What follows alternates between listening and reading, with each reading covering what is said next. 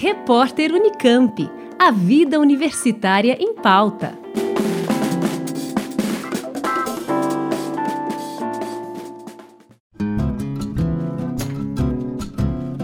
Até o dia 7 de setembro, a Universidade Federal do Pará, em Belém, cedia a 42ª edição da Intercom, um congresso nacional anual com o objetivo de estimular a pesquisa e a produção científica no meio acadêmico, envolvendo mestres, doutores, alunos e recém-graduados na área de comunicação.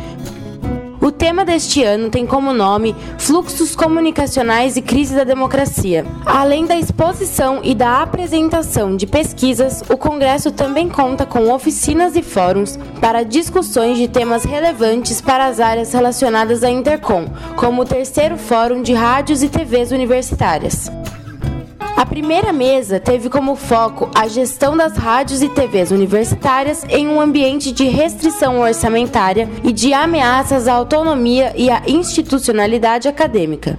O professor da Universidade Federal do Rio de Janeiro, Marcelo Kishinevski, comentou sobre as táticas de sobrevivência das rádios universitárias neste momento conturbado, tanto financeira quanto institucionalmente, para o segmento. A rádio universitária tem um dever aí de uh, defender a universidade, né, de contrapor narrativas que colocam a universidade como espaço de balbúrdia, né, e oferecer realmente alternativas em termos de informação e de construção coletiva de conhecimento. Porque as rádios universitárias são esse espaço de saber, de disseminação dos conhecimentos que a universidade produz e também de escuta da própria sociedade.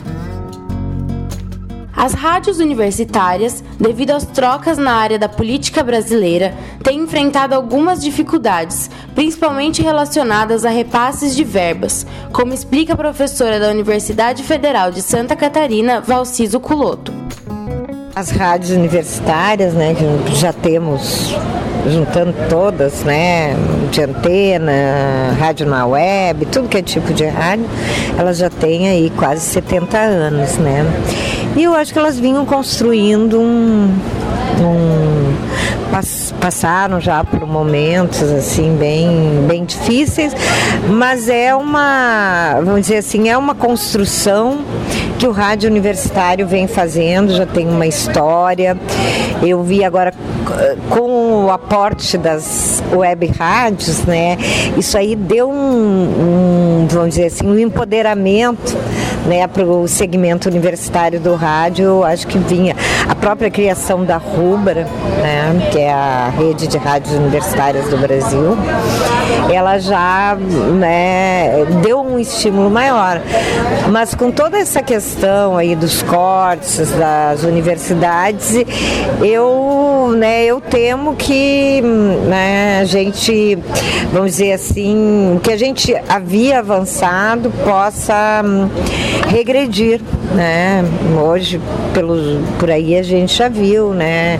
Uh, cortes, né? De, de, de as rádios não têm funcionários, as rádios não têm manutenção dos equipamentos, as rádios, né? Professores, uh, profissionais que trabalham na, nas rádios têm que tirar do próprio bolso para conseguir ir mantendo as rádios e a gente trabalha especialmente as web rádios, nós trabalhamos muito com projetos, né? A própria rádio que eu coordeno, que é a Rádio.UFSC, ela é um projeto de extensão, então depende dos projetos que a gente faz. E a gente faz os projetos para conseguir as bolsas e para conseguir tocar em frente. Né? Então, com todas essas ameaças aí, eu temo que nós vamos ter.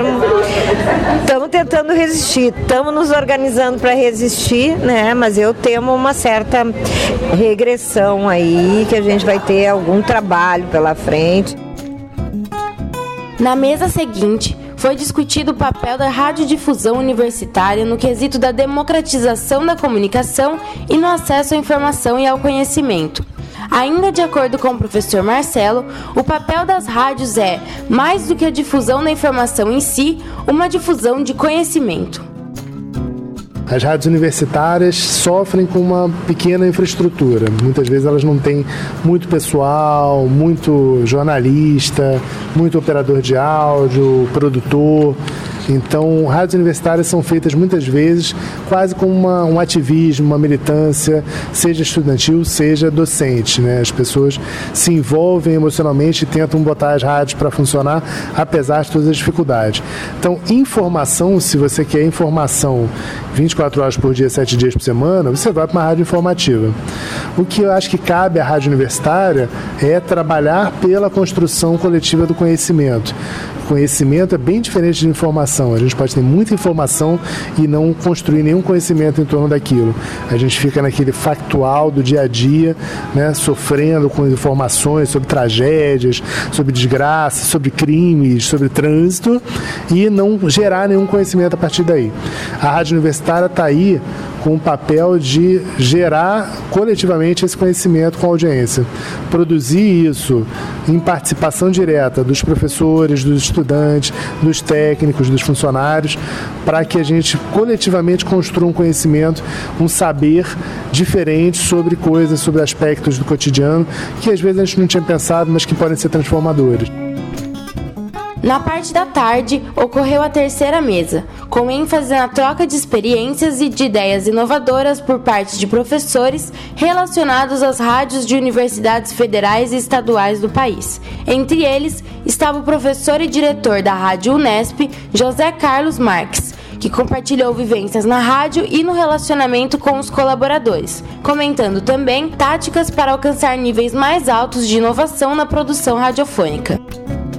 A experiência tem sido muito produtiva, apesar de ser um trabalho árduo, porque foi preciso mudar um pouco o chip da cabeça das pessoas que estão naquela rádio há quase 30 anos e que nunca perceberam que a vocação de uma rádio universitária é dialogar com a universidade. Então, como eu disse um pouco na minha fala há pouco, é uma rádio que nasceu vocacionada para o mercado e disputando espaço com as rádios comerciais da região. Essa proposta minha, obviamente, não vem sem resistência. Né? É, há pessoas que começaram a trabalhar lá, mexendo em máquina de datilografar, mexendo em fitas de rolo, depois cartucheira.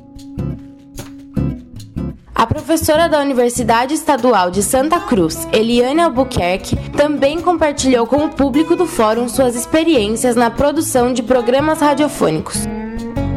A gente percebeu a necessidade de investigar um pouco mais sobre como se dava a, a, a, organização, a vida e tal indígena na região sul da Bahia. Então, juntamos a equipe da rádio, fizemos um mergulho naquelas, naquelas comunidades, escutamos algumas palestras feitas pelos indígenas e a partir daí a gente elaborou os programas a partir da fala deles próprios. Né? Então, foi muito interessante o processo. O pessoal fez a produção, fez a pós-produção e depois disso a gente voltou e devolveu com a participação deles, alguns atuaram como atores, foi bem legal. Aí a gente devolveu para as comunidades e esse material está sendo distribuído nas escolas indígenas. Quando a gente estava em campo, a gente percebeu que alguns indígenas perderam a audição a partir de um processo de destruição que ocorreu lá com um, um, um acidente com uma pedreira e alguns ficaram surdos. E eles lamentavam por não poder escutar a rádio. Aí a gente encontrou essa saída. Temos uma artista, eu posso dizer assim, né, uma aluna que é uma artista, e ela se dispôs a fazer o desenho e a gente animou. Fizemos desenho animado para acompanhar o áudio, né, correspondente ao áudio, para que eles pudessem ver o rádio que a gente estava falando. Na última mesa, aconteceu a reunião anual da Rede de Rádios Universitárias do Brasil, batizada como RUBRA. Nela, alguns professores envolvidos com a associação juntaram-se para pensar em projetos que auxiliem na difusão das informações e das próprias rádios pelo país. O professor Marcelo comentou sobre a importância da RUBRA para a comunidade das rádios universitárias e também sobre o seu funcionamento. A rede de rádios universitárias do Brasil, RUBRA, né, ela foi criada no Fórum de Rádios e TVs Universitárias, surgiu como uma ideia em 2017 e agora está caminhando para a sua institucionalização. A ideia é que a gente tenha uma rede colaborativa de emissoras é, universitárias, sejam FM, web rádios, núcleos de produção laboratorial, que possam trocar conteúdos e trocar experiências sobre as melhores práticas nas rádios universitárias. Né? Então a gente está desenvolvendo esse trabalho para que a gente dê maior é, dinamismo ao intercâmbio de conteúdos, né, que a gente possa no futuro ter uma representatividade, inclusive política, para que a gente tenha uma visibilidade das rádios universitárias como um espaço importante na estratégia de comunicação das instituições de ensino superior. Né, isso é fundamental para que a gente possa ter uh, uma sobrevida para uma comunicação pública que seja mais democrática, mais inclusiva e não voltada para interesses comerciais de momento. O terceiro Fórum de Rádios e TVs Universitárias foi finalizado com um saldo positivo de projetos e discussões sobre o futuro das rádios no Brasil. A gente procurou, ao organizar o fórum, uh, privilegiar né? E, e priorizar assim aquelas ah, aqueles temas que a gente achava que eram mais importantes agora de se discutir nesse momento. Eu acho que deu certo, tanto que o resultado que a nossa reunião que nós fizemos agora, a gente já saiu com várias deliberações, várias atividades para realmente institucionalizar a nossa rubra, né, que é a nossa rede de, de rádios universitárias e também também né, com várias coisas para fazer, já pensando em programação colaborativa, uh, em como fazer a institucionalização. Né? Acabamos de uh, agregar novos, uh, novos colegas, novos companheiros e companheiras ali na, no conselho diretivo da Rubra também.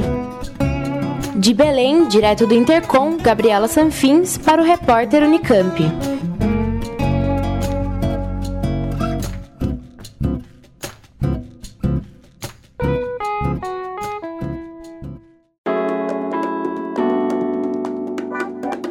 Repórter Unicamp. A vida universitária em pauta.